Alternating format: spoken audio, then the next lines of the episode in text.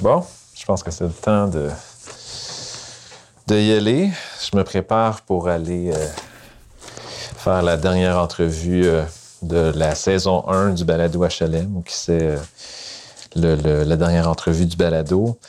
Puis pour cette dernière entrevue-là, ben, dans le fond, je vais passer en entrevue Paul Morin, qui est, qui est la personne qui m'a un peu, comme je disais dans le premier épisode, initié à l'univers des HLM. Euh, Paul, qui est un chercheur à l'école de travail social euh, que j'ai connu, ça fait déjà euh, 11 ans de ça. Là, ici, j'ai un livre sur euh, la pratique, les pratiques innovantes dans la gestion des offices d'habitation. C'est un livre de, plusieurs pages, deux, quasiment, quasiment 200 pages sur un peu ce qui se fait dans les offices comme pratique innovante. C'est vraiment avec ça que j'ai connu Paul. J'ai dû analyser des centaines d'entrevues pour tirer une synthèse de tout ça. Puis ce livre-là a, été acheté par, euh, par le regroupement des offices d'habitation qui ont donné après ça à tous leurs membres. C'est vraiment un exemple de, recherche appliquée pour le milieu. Ça, c'est une première chose qu'on a fait. Je vais y amener ça pour y montrer. Ça va peut-être nous donner des idées pour l'entrevue. Un peu plus tard, après ça, ici, un livre sur euh, nos savoirs, nos milieux de vie. Un autre livre publié aux presses de l'Université du Québec euh, qui euh, explore la question des savoirs d'usage des locataires en HLM. L'essentiel de ce livre-là, c'est euh, dans le fond de valoriser euh, le- les savoirs, puis les connaissances, puis les expériences que les locataires en HLM vont chercher en s'impliquant. Je dirais que depuis 11 ans, 12 ans, j'ai fait une douzaine, euh, pas une douzaine, vraiment plus que ça, qu'est-ce que je dis là? J'ai fait environ euh, une centaine d'entrevues avec de toutes sortes d'hommes et de femmes vraiment inspirants. Puis euh, ça m'a amené à connaître vraiment plein de gens, plein d'organisations.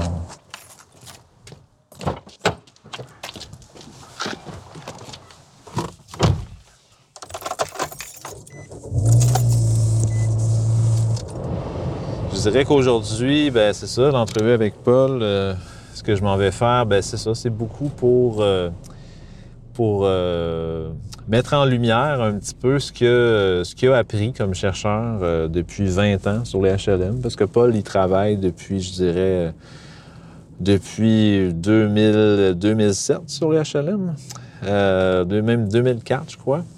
Euh, donc, ça fait euh, environ, c'est ça, 20 ans, un peu plus de 20 ans, si je ne me trompe pas, qui étudie la question. Puis, euh, on va parler ensemble de plusieurs choses. L'épisode qui va probablement faire un peu une synthèse de l'ensemble des choses qu'on a, a explorées. Parler un peu de, de gestion immobilière, de gestion sociale, comment concilier ça, les partenariats, le regroupement des offices, la participation des locataires. On va un peu toucher à tout en, en parlant un peu aussi de l'avenir des HLM, c'est-à-dire euh, dans le contexte actuel de la crise du logement, euh, où est-ce qu'on s'en va euh, avec comme société par rapport au logement, puis quelle place le logement social, public ou communautaire peut prendre à travers tout ça? Puis je pense qu'une des choses que j'ai plus hâte de lui demander, c'est pourquoi il s'intéresse au HLM, pourquoi il a décidé d'étudier ça? Ouais. Vous écoutez HLM, le balado des habitations à loyer modique du Québec. Épisode 5. La recherche et l'avenir des logements publics.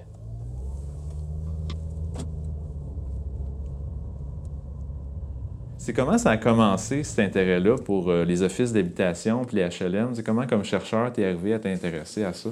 Oui, euh, ben, je dirais, je- ayant travaillé une, euh, presque 25 ans en, milieu communautaire euh, dans le domaine de la santé mentale, évidemment, la, euh, puis bon, particulièrement au niveau de la défense des droits, tout l'enjeu du logement euh, ressortait, euh, veut, veut pas. Et bon, avec ce qu'on appelle la, désinstitutionnalisation ou la non-hospitalisation des personnes qui ont des problèmes sévères de santé mentale, je m'étais rendu compte qu'il y en avait un, nombre quand même assez significatif d'hommes et de femmes qui vivaient, en milieu HLM. Donc, tout l'enjeu du vivre ensemble.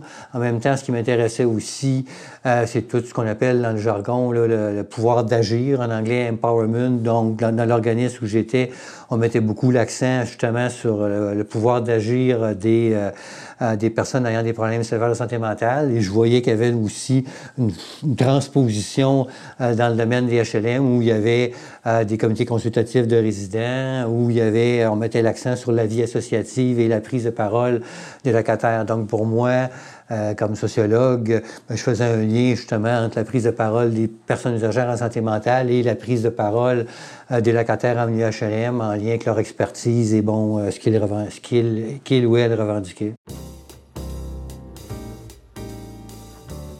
Paul m'avait parlé à quelques reprises de son passé, mais pas vraiment en détail.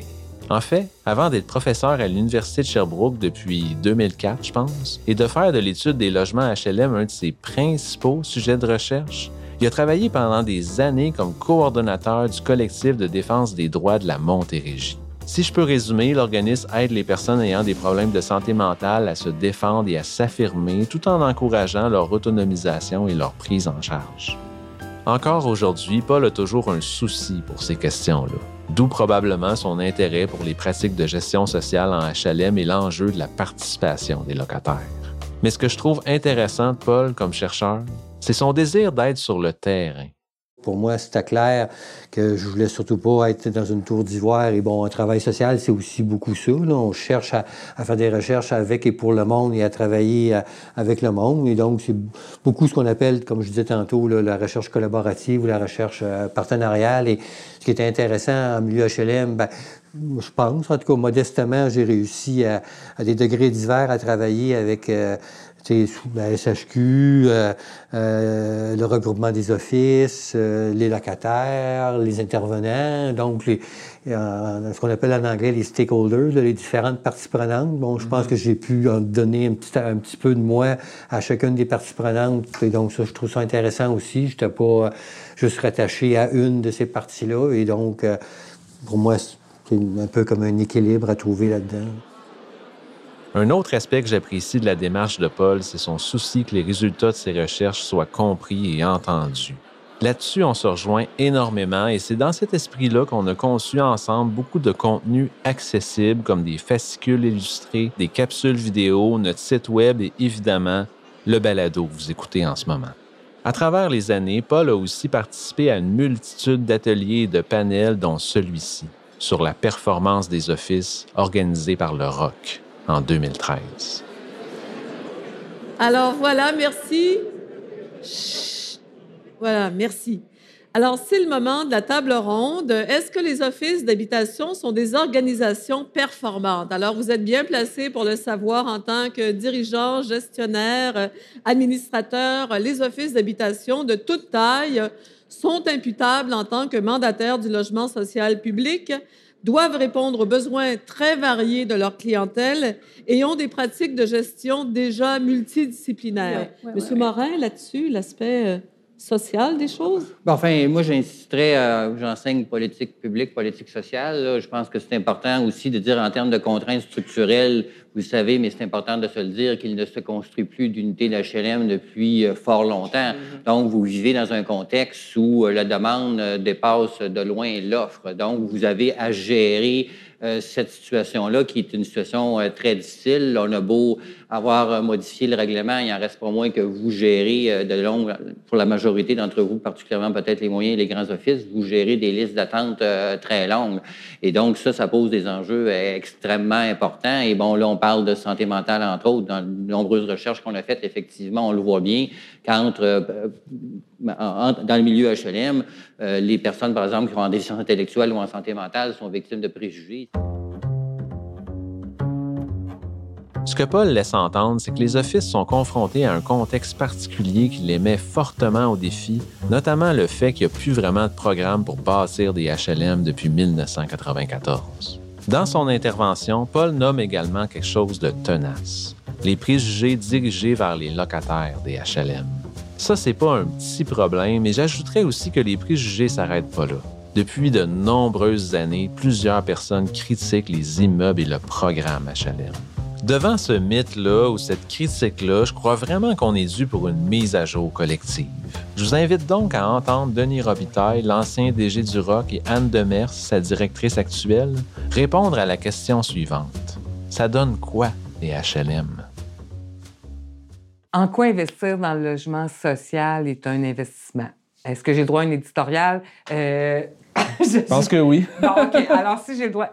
Euh, dans le fond, investir dans le logement social, c'est investir dans notre société, c'est investir pour notre population. C'est une façon très concrète d'être solidaire et de prendre soin de concitoyens qui ont une vulnérabilité économique et, qui ont besoin d'aide. Parce que ça fait en sorte que, malheureusement, il y a de l'itinérance. Mais si on n'investissait pas dans le logement social, on peut prétendre aisément qu'il y aurait encore plus d'itinérance. J'ose même pas mettre un chiffre. Euh, si on n'investissait pas dans le logement social, on n'aurait pas la chance et les leviers nécessaires pour faire faire des parcours scolaires à des enfants pour qu'ils puissent le poursuivre et éventuellement contribuer, devenir des citoyens par entière, travailler, avoir une éducation, euh, la vie de famille. Donc, c'est de contribuer à ce que notre société, mais ça c'est mon avis personnel, mais pour moi, c'est de contribuer à ce que notre société soit équilibrée. C'est peut-être parce que je connais le sujet pas mal, mais des fois, je me demande pourquoi les gens connaissent pas ou imaginent pas les retombées du logement social. Et là, je parle pas nécessairement du grand public, mais de quelques études aussi. Je sais pas, c'est-tu parce que les études ou les journalistes regardent pas toujours à la bonne place? C'est une question que je me pose. L'affaire, c'est qu'on on, analyse toujours ça sur le plan de la rentabilité fiscale ou foncière. Alors, c'est certain que, puis souvent, moi, un argument que j'entends, c'est Ouais, c'est bien beau là, ce que tu me dis, mais si j'avais mis un bloc de condo, ça me rapporterait encore plus de taxes, euh, ça serait des gens encore plus riches qui y demeuraient, il y aurait plus de retombées fiscales pour la communauté, mais on ne regarde jamais le prix de la stabilisation. C'est-à-dire que c'est quoi l'impact d'avoir une famille stable en logement social qui lui permet euh, de dégager euh, des sous pour mieux nourrir les enfants, stabiliser, pas être dans une situation euh, conflictuelle nécessairement avec des voisins ou un milieu de vie ou être en clivage. L'impact des coûts sociaux qu'on mesure absolument pas. Si on mesurait tous ces coûts-là, et les sociétés qui l'ont fait investissent plus que nous là-dedans. Donc, ça veut donc dire qu'il y en a des retombées, des retombées au niveau, mais quand on le regarde sur l'aspect communautaire. Quand on construit un logement social, on ne construit pas juste pour 25-30 ans. C'est 7, 8, 9, 10 familles qu'on va aider avant de faire des investissements majeurs pendant toute leur vie euh, sur ce volet-là. Et c'est toute la communauté qu'on va aider. Le quartier Saint-Sauveur à Québec, je, vous disais, il y a à peu près 40% des logements qui sont des logements sociaux. C'est pas un hood c'est pas un hood. Tu peux te promener là à 3 heures du, du matin et tu n'as pas de problème. Moi, ma réponse, c'est on peut le faire parce qu'il y a 40% de logements sociaux. Pas à cause de, parce que. Il y a ça. Parce qu'il y a 40% de logements sociaux, c'est possible d'avoir un bon milieu de vie. Tout à fait. Parce que ça stabilise le milieu de vie, ça assure un équilibre. C'était 100% de logements sociaux, on aurait un autre problème. Mais on n'a pas fait ça au Québec. On n'a pas fait de cité Denis souligne bien ce qui doit être mis en lumière, je pense. Et dans son témoignage, il aborde aussi un autre point important. Quand un, quand un HLM dans un village hein, qui est à côté de l'église, puis euh, euh, souvent c'est ça au Québec, hein, c'est des petits HLM de moins de 20 logements pour des personnes aînées. Mais ce que ça assure, c'est que les aînés du village vont rester dans le village, vont rester proches de leur famille, vont avoir accès à des passerelles de services, euh, vont faire des liens avec des pharmaciens, avec des, services de santé, de façon à maintenir les gens à domicile. Ça, c'est une réalité. Si je quitte un petit peu les retombées des logements sociaux, puis que je reviens à Paul Morin, puis à ce qu'on a fait en recherche ces dernières années, j'ai posé à Paul, justement, la question qui, à mon avis, est pas posée assez souvent. Est-ce qu'on devrait recommencer à bâtir des HLM? Je pense qu'on pourrait continuer à construire euh, des HLM. Ça, se fait ailleurs. L'enjeu, selon moi. Puis je pense que c'est ça qui contribue euh, notamment euh, au stigma, au stigma social qu'il y a encore envers les HLM et à la population qui, les habite. L'enjeu, c'est encore une fois d'avoir une démarche qui soit intersectorielle. parce que, bon, euh, ici au Québec, on a fait le choix, on parle beaucoup d'intergénérationnel, mais on a fait le choix d'avoir des immeubles pour les aînés, puis des immeubles pour les familles. OK? Et donc, les immeubles pour les aînés, on parle grosso modo d'une moyenne d'âge de 75 ans, puis c'est vraiment... Euh, après ça, c'est le CHSLD ou c'est l'hôpital, hein, on se comprend? C'est leur dernier logement. Donc, tous des enjeux de, perte d'autonomie et tout. Donc, ça prend un partenariat important entre le réseau de la santé des services sociaux et le milieu HLM pour faire en sorte que les gens puissent veiller à domicile, faire le soutien à domicile. Pour les, euh, les, les, immeubles qui, accueillent euh, des familles, souvent des familles, là, familles, puis avec aussi des personnes seules. donc là, c'est tout l'enjeu du vivre ensemble, puis comment faire en sorte que, dans le fond, dans le meilleur des cas, euh, enfin, c'est ce qui est souhaité, c'est que pour ces familles-là, on ne souhaite pas que l'enfant qui, qui, qui, habite en HLM, quand il va être adulte, habite, habite en HLM. Les gens, les familles-là payent 25 de leur loyer, de leur revenu pour demeurer là. Donc, on souhaite que le logement soit un levier, soit un tremplin, donc dans une logique de mobilité, de mobilité sociale.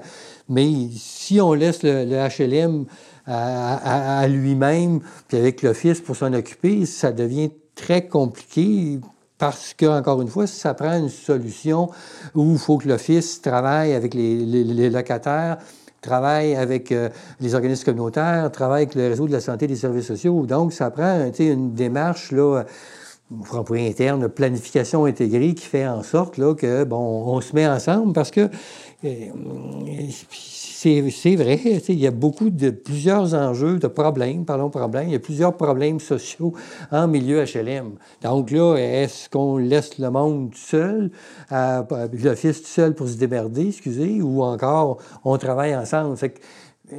malheureusement, il n'y a pas suffisamment, il n'y a pas suffisamment euh, de, projets où on travaille ensemble, qui fait que ça entretient les préjugés, le stigma, particulièrement au niveau des, ménages familiaux, euh, ça entretient le, stigma là, que, bon, ben, euh, des personnes pauvres, puis il n'y a pas d'avenir là, puis pourquoi qu'on la construirait? Mais bon,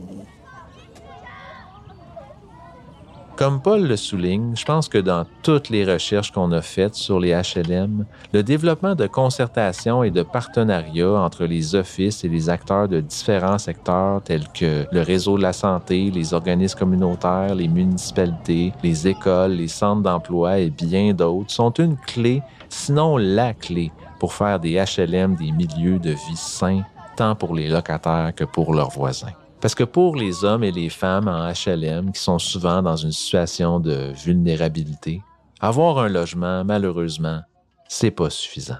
Lorsqu'on veut sortir les gens de la pauvreté, euh, c'est important le logement, euh, un logement subventionné, mais c'est pas suffisant. Si on veut effectivement que ces hommes et ces femmes et que leurs enfants puissent avoir une vie digne qui vaut d'être vécue, ben il faut travailler de façon coordonnée, de façon cohérente et avec et pour ces personnes-là.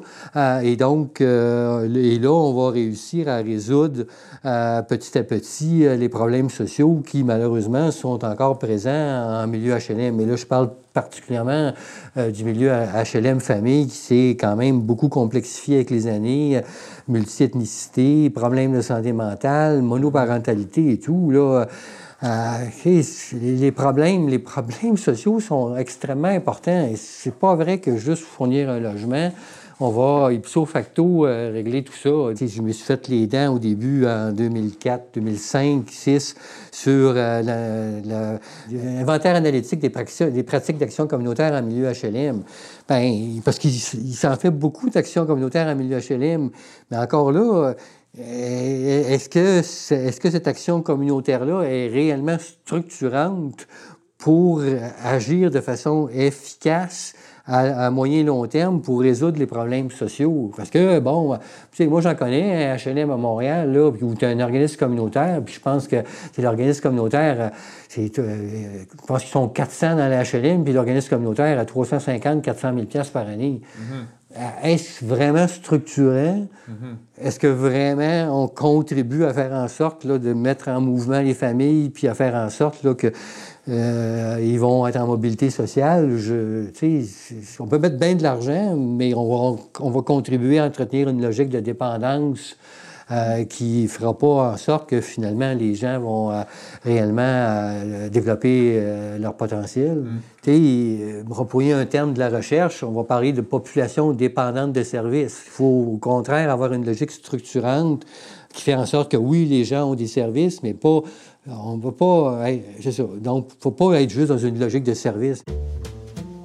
Paul amène une nuance vitale ici. C'est nécessaire que les offices s'occupent de gestion sociale, mais effectivement, il faut aussi que cette aide-là soit structurante, au sens qu'elle donne la petite poussée requise aux locataires pour qu'ils puissent éventuellement eux-mêmes contribuer à leur bien-être et à la qualité de leur milieu de vie.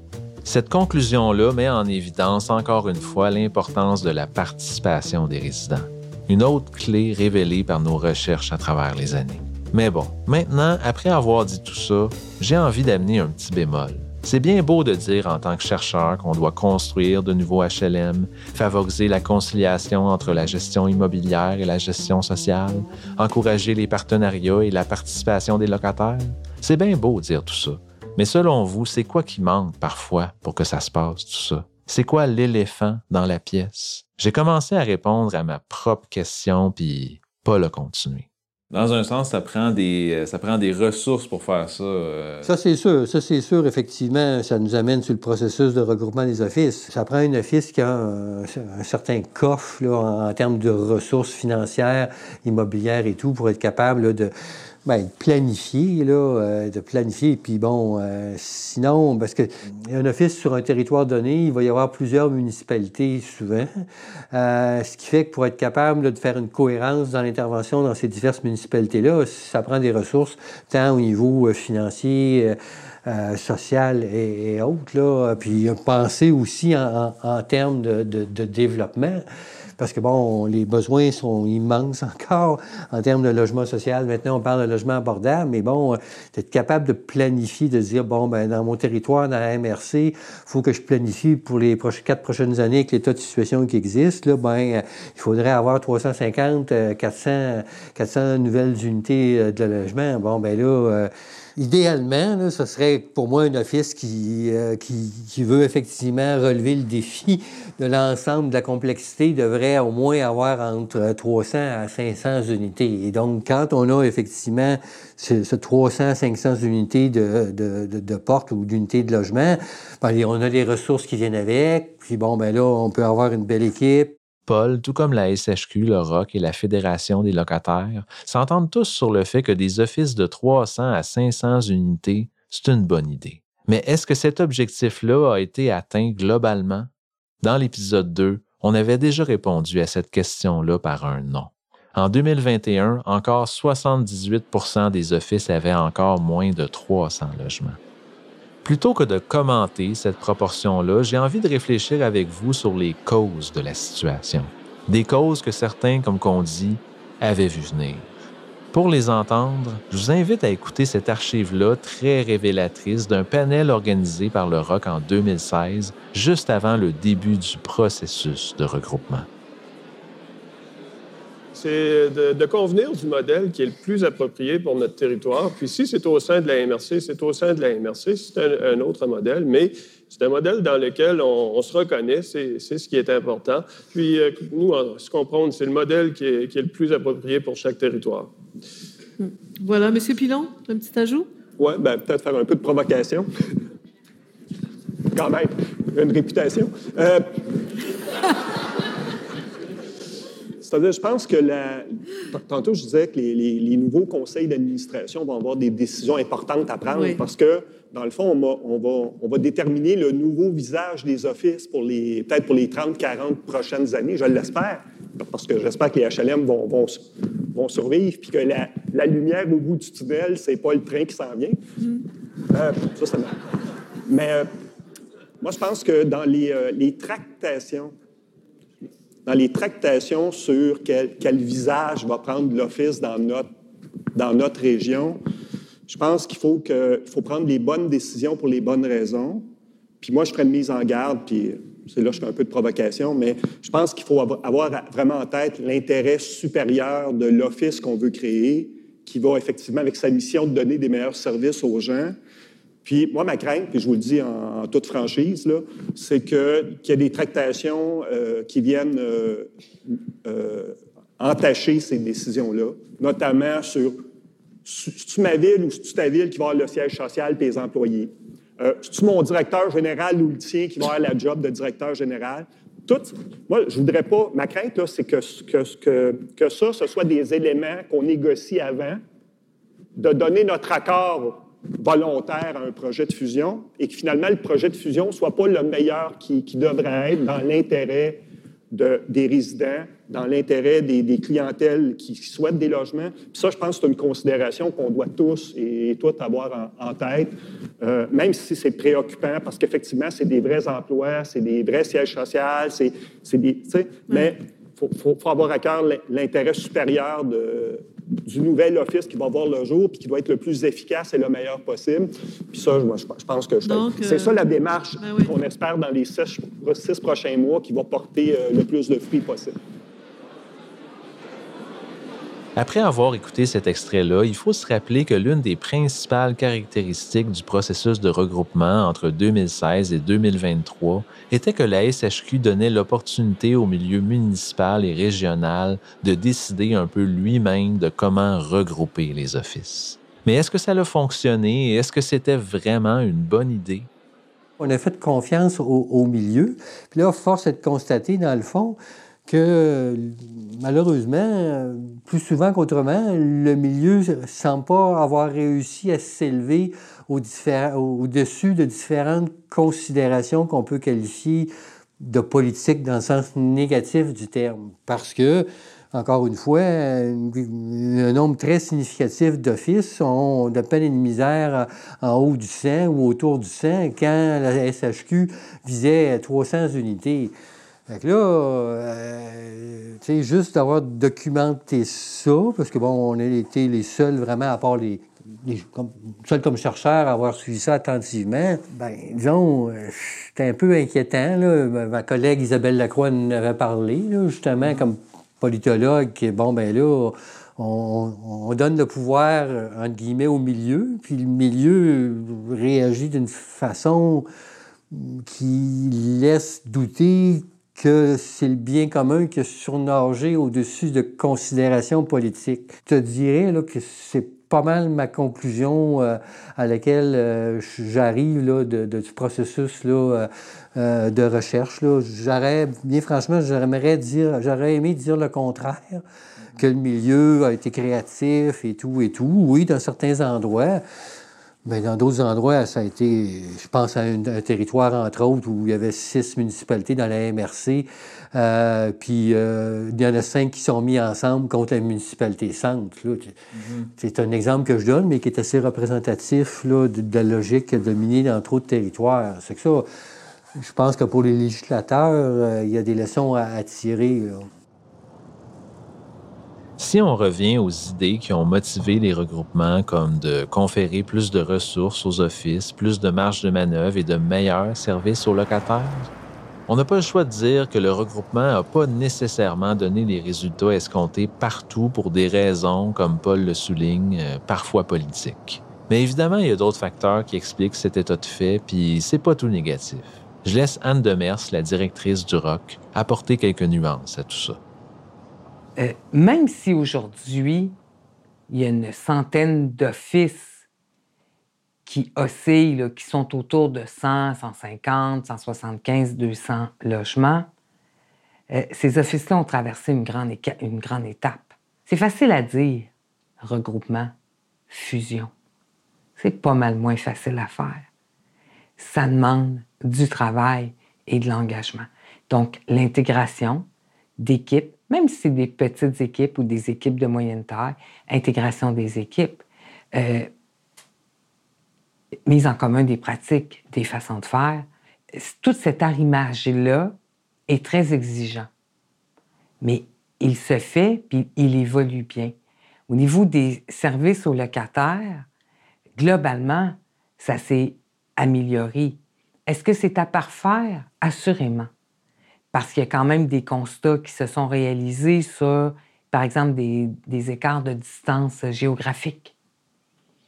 Oh, avant du point A au point B, ça pouvait prendre 15 minutes.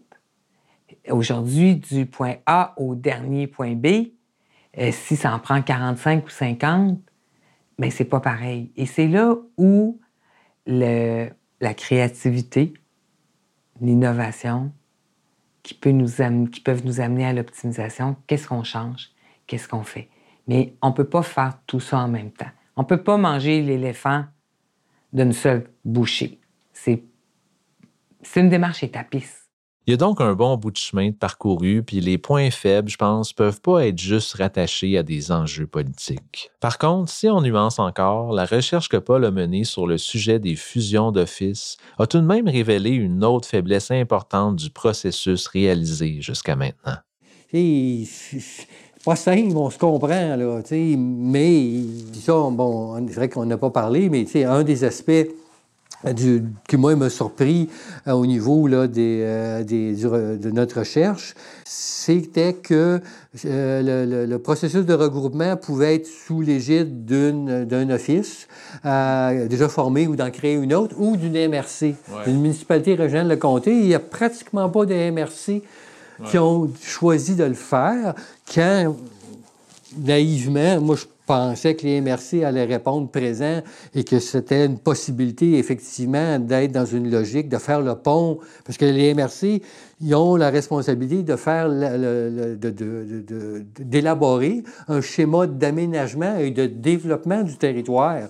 Donc, c'était une occasion en or pour la MRC de dire présent et d'aller dans le sens, là, justement, de l'habitation sociale, vecteur de développement et, tout et tout. Ben non. Ben non. Euh, c'est un nombre très, très peu significatif sur l'ensemble des MRC qui ont choisi de le faire. Si je lis entre les lignes de ce que Paul dit, le manque d'action ou d'intérêt des MRC de s'impliquer dans le regroupement des offices est peut-être une occasion manquée pour elles d'exercer un leadership et de concerter les acteurs locaux face à la question de l'habitation. à l'heure actuelle, c'est un peu sauf qui peut, parce qu'à l'heure actuelle, on a une crise du logement.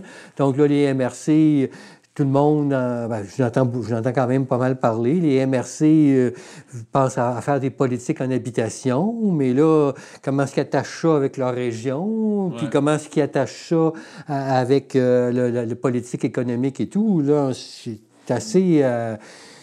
Ça, autrement dit, je plaide pour que si on veut effectivement, puis à mon avis, la SHQ a un rôle à jouer à, faire des représentations auprès du, ministère, euh, des différents ministères, si on veut effectivement qu'il y ait une, planification territoriale intégrée et que l'habitation joue vraiment euh, son rôle, ben il faut coordonner, il faut travailler en équipe. Là.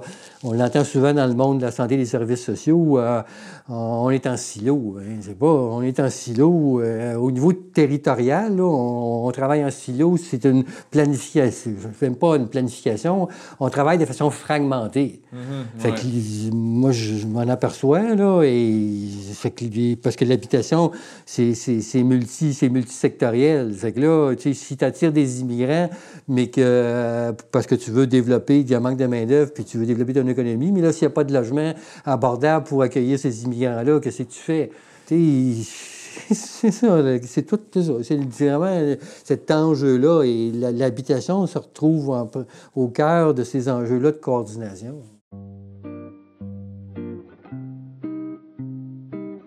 Comme Paul le souligne, la coordination est un problème de taille et très possiblement que les MRC et les offices pourraient jouer un rôle plus important, notamment en matière de construction, pour régler la crise. Et ça, Paul n'est pas le seul à le penser. Parce que tout récemment, la SHQ a demandé au milieu de regrouper davantage leur office justement pour, je cite, accroître la capacité de développement de nouveaux logements. Avec la crise actuelle, effectivement, c'est assez pressant. En lien avec tout ça, j'ai envie de consacrer les prochaines minutes sur ce sujet-là, le développement. Ce serait quoi les conditions gagnantes pour assurer un développement optimal des logements sociaux dans l'avenir? Tout à l'heure, Paul a souligné l'enjeu de la fragmentation du milieu local face à l'habitation.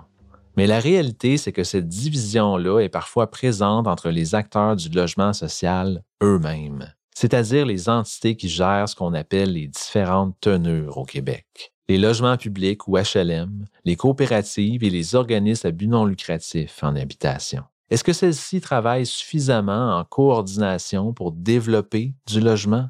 Je pense qu'il faut qu'on envisage un, décloisonnement euh, au niveau euh, des actions des différents acteurs, euh, dans le sens d'un vraiment de mutualisation puis un rapprochement. Quand on place le citoyen au cœur de toute notre action, la tenue, ça devient un outil pour mieux servir le citoyen, mais pas l'objectif pour servir le citoyen. Et ça, on n'a pas, au niveau national du moins, il n'y a pas de mécanisme bien établi à ce niveau-là. Puis ça, c'est un peu regrettable sur ce volet-là. Il faut qu'il y ait un renforcement et une consolidation pour amener nos organismes, peu importe qui est le porteur, mais dans une, consolidation des actifs pour devenir des vrais, s'inscrire dans une stratégie immobilière sociale. Ici, dès qu'on lève un projet, on vient atomiser puis on, crée un organisme. On le fragilise.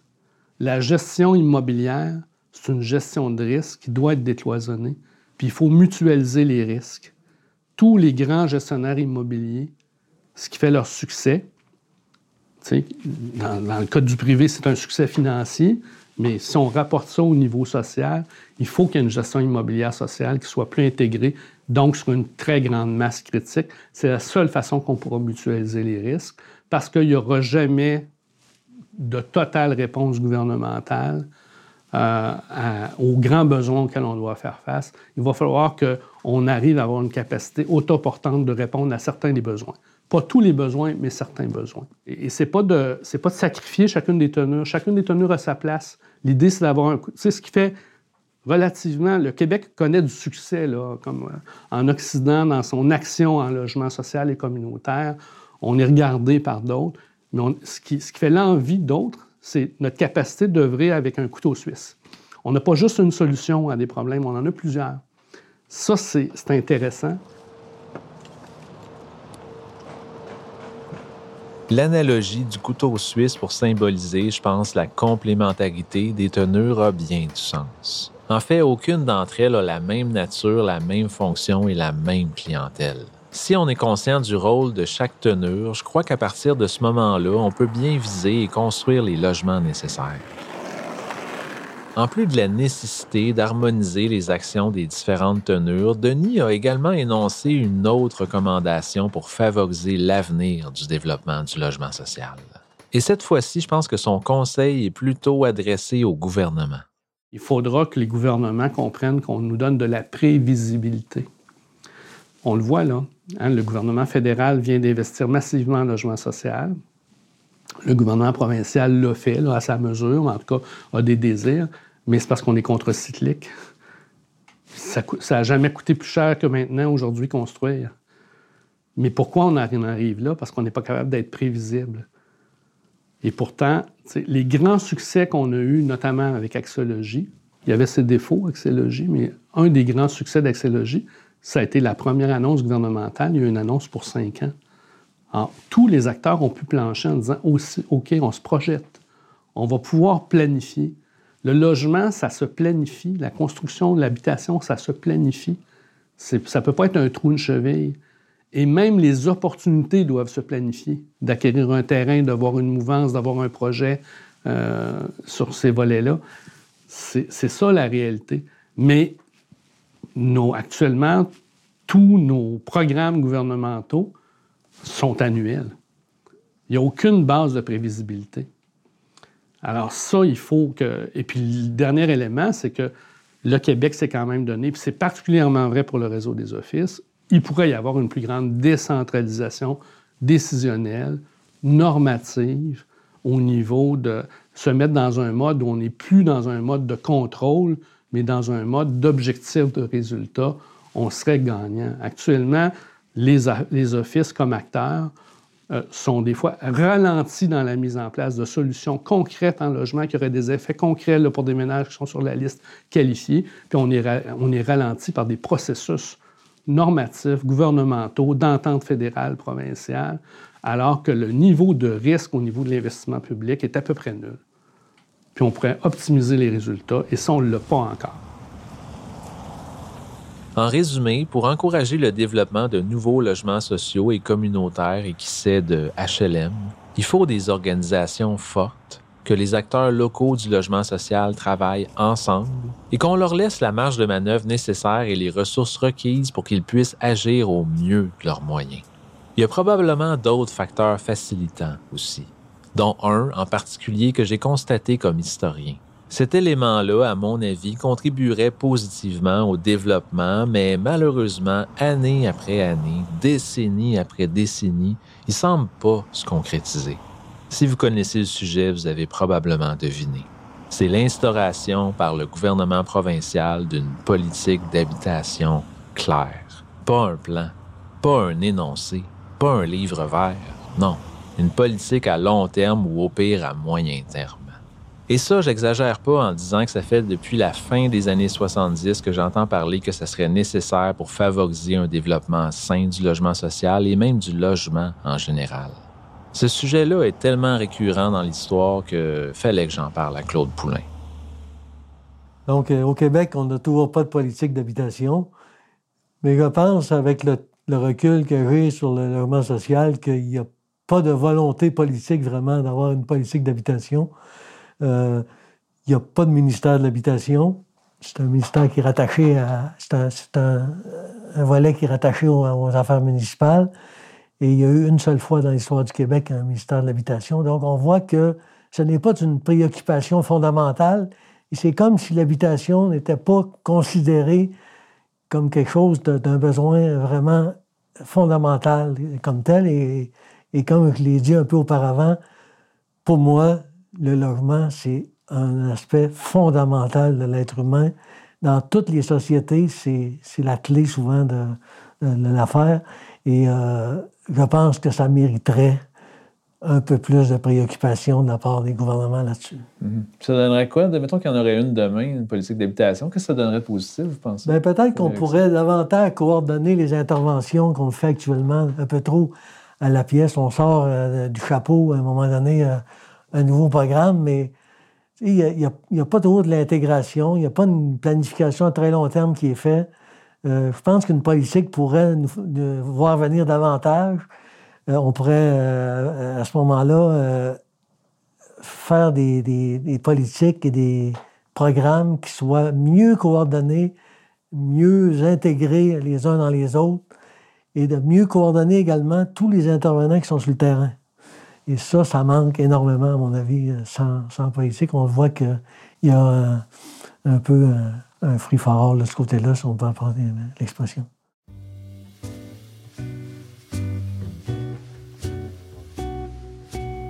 J'en prends conscience presque maintenant. Mais ce qui revient souvent dans les recherches qu'on a fait, Paul et moi, c'est toujours des mots comme ça. Coordination, intégration, partenariat et concertation. C'est capital que les offices se coordonnent avec le milieu de la santé, les organismes communautaires, les municipalités, les MRC, la SHQ, les locataires et bien d'autres acteurs. Si je résume brutalement nos recherches, c'est un peu ça que ça dit. Et ça révèle aussi que le logement public et social et les questions de pauvreté qui y sont rattachées, c'est tellement des enjeux puis des problématiques larges et complexes qu'il n'y a aucune organisation qui peut les adresser seule.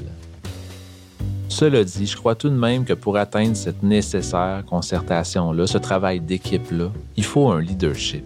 Un leadership que la SHQ ou un ministère voué à l'habitation pourrait jouer au niveau provincial et un leadership plus régional qui pourrait être assumé par les offices en concertation avec les acteurs des autres tenures. Mais pour que ces entités-là puissent aller au front et guider, voire inspirer, ils doivent avoir du coffre, comme Paul dit c'est-à-dire des ressources puis l'appui moral aussi des gouvernements et de la population. Ça, c'est un peu une réflexion personnelle, mais peut-être que, je sais pas, la crise du logement va être le son de cloche nécessaire qui va provoquer des changements.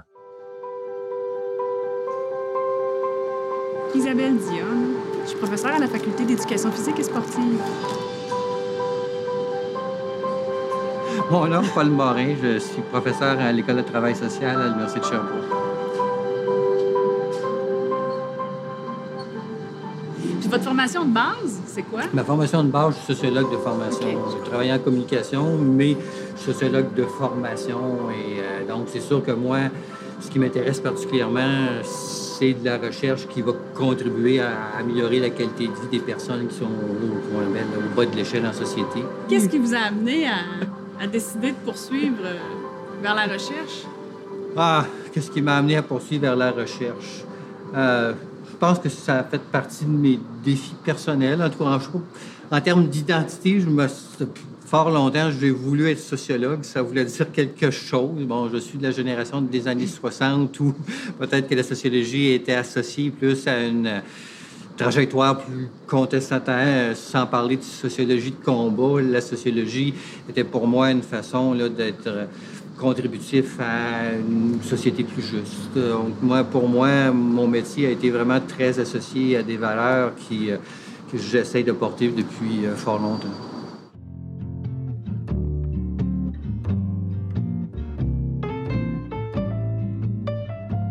Avant la fin de l'entrevue, je brûlais d'envie de demander à Paul, comme je l'ai fait avec d'autres, qu'il m'explique ce que ça lui a apporté de faire 20 ans de recherche, sinon plus, sur les HLM. C'était important pour moi de lui poser la question parce que de mon côté, l'arrivée de ce sujet-là dans ma vie a été très positif. Je vais le dire directement. Vous qui gérez les HLM, vous qui y habitez ou qui y travaillez, parfois depuis des décennies, vous êtes inspirant et vous continuez de me motiver à nourrir ce vieux rêve un peu cliché mais combien difficile d'une société plus juste où tout le monde a sa place. Je ne sais pas, je suis peut-être un peu comme Paul, un genre de sociologue, historien, contestataire et rêveur des années 60, né seulement un peu plus tard. Là-dessus, on se rejoint. Donc, si tu fais un bilan de ça, euh, qu'est-ce que ça t'a apporté professionnellement, personnellement, là, de, de toutes ces recherches-là en HLM? Euh, tu sais, euh, un petit mot de la fin, là, même. là. Je demande ça à tout le monde. Qu'est-ce que ça m'a apporté? Faire de la recherche, c'est très plaisant, parce que bon, ça te permet de rencontrer euh, des hommes et des femmes qui, sont, bien intéressantes, qui souvent euh, sont très engagés. Euh, Et donc, d'être capable de travailler, euh, de développer pardon, de la recherche et de travailler avec ces hommes et ces femmes-là, ben, c'est très gratifiant et bon, aussi de contribuer un temps soit peu à améliorer euh, les conditions de vie des. euh, on parle des HLM, ben, ben tant mieux. Tu. L'idée, c'est de. Je parle comme un chercheur plus classique, bon, contribuer à- Il y avait beaucoup à faire en milieu HLM, là. Puis, bon, contribuer à l'avancement des connaissances. Bon, Ouais. je pense que je peux dire que, modestement, j'ai contribué à, à l'avancement des connaissances en milieu HLM où je pense que pas mal chacune des parties prenantes euh, y a trouvé son compte, parce que, bon, on a parlé de gestion, euh, euh, des locataires, euh, du territoire, en tout cas, bref, on a quand même développé une, la gouvernance, on a développé quand même pas mal la palette, là. Euh, donc, avancement des connaissances. Euh, puis, bon, mais comme je disais, tu sais, de, de faire de l'animation, participer à, à des rencontres, à des échanges. euh, puis encore une fois, euh, c'est vraiment des, des hommes et des femmes exceptionnels. Puis au niveau des locataires, là, pour en avoir rencontré beaucoup, enfin un certain nombre, là, euh, des très engagés parfois dans des conditions euh, très difficiles. Et ça, je leur tire mon chapeau, là, parce que, bon, euh, pour avoir côtoyé euh, du monde un peu dans les mêmes eaux en santé mentale, tu sais, ça... Pour parler québécois, ça prend du chien, là, tu sais, pour, ça prend du coffre là, pour être capable là, de, tu sais, de passer par-dessus le stigma d'être en HLM, de faire entendre ta voix, de faire des représentations et tout. Et bon, et on ne peut pas penser améliorer la situation en milieu HLM si les locataires ne sont, sont pas partie prenante. Donc, moi, si je, je regarde ça sur un, un- un 20 ans, moi, je trouve qu'on a avancé. Bon, c'est sûr que la- par rapport à la participation des locataires, Bon, c'est sûr que la COVID n'a pas aidé, là, on se comprend. Là. Euh, mais, somme toute, là, euh, somme toute, les locataires euh, sont, sont, plus présents qu'auparavant. Et donc, je suis curieux de voir comment ça va évoluer. C'est ce qui termine ce cinquième épisode de HLM. Un épisode qui était le dernier de la série ou qui sait de la saison, parce que c'est clair que tout n'a pas été dit et qu'on pourrait en faire une deuxième. Je vous dis donc en faisant un René Lévesque de moi-même, à la prochaine fois. Le balado HLM est une production de la Faculté des lettres et des sciences humaines de l'Université de Sherbrooke. Cet épisode, enregistré en 2023, a été réalisé par moi, Jean-François Vachon, en collaboration avec Paul Morin. Le projet est rendu possible grâce au financement du Conseil de la recherche du Canada, le CRSH.